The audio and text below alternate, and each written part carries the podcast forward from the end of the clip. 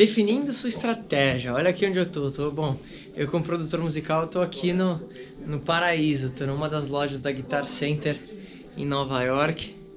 Geralmente é onde eu gosto de vir para comprar um instrumento, alguma coisa nova. E, e, hoje eu quero falar um pouco de definindo sua estratégia. E aproveitando que eu tô aqui, eu quero fazer um paralelo de como que eu comecei a tocar e, e, e produzir. E basicamente foi a mesma estratégia que eu usei para talvez construir meus outros negócios. Então, essa estratégia foi o seguinte: primeiro, eu lembro que eu queria muito tocar guitarra. Eu lembro que eu tinha visto um primo meu e, e eu lembro que ele tava com uma guitarra que ele tinha pegado emprestado de alguém e eu não nunca tinha visto uma guitarra de perto e eu meio que pedi para ele tocar e eu lembro que ele meio que falou não por algum motivo e tal. Eu fiquei aquilo na cabeça, eu falei, cara, quer saber? Eu vou tocar isso de qualquer jeito. E aí, bom, minha primeira estratégia era definir, claro, o que eu queria fazer. Então, essa é a primeira coisa aplicável a você. Você precisa definir o que você quer fazer.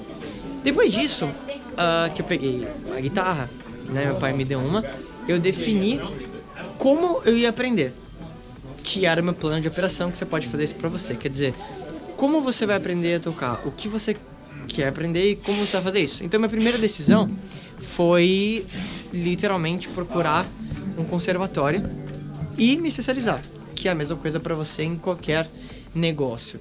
Você tem que se especializar. Você tem que procurar os melhores da sua indústria e aprender como você vai fazer. E eu lembro que meu primeiro professor me ensinou um pouco, eu fiquei alguns poucos meses lá com ele. E, e depois eu achei um grande professor que era o Vandré Nascimento na, na escola chamada Souza Lima. E aí o Vandré, ele foi um cara muito importante para mim, se ele estiver vendo esse vídeo eu sou muito grato para ele, porque ele me inspirou mais do que tudo.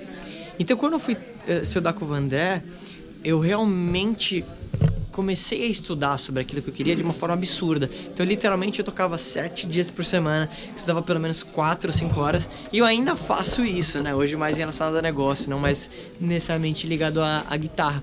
E isso fez com que logo depois de um tempo o Vandré me chamasse para tocar na banda dele, porque ele viu que eu tava numa pegada, eu queria aprender muito, eu queria desenvolver muito, e eu sempre tive essa mentalidade que a melhor estratégia, depois de você definir o que você quer, é achar talvez o melhor mentor e ir lá e aprender com ele, mas Claro, mesmo o melhor mentor do mundo, mesmo o melhor professor do mundo, não vai conseguir fazer muita coisa se você não se dedicar.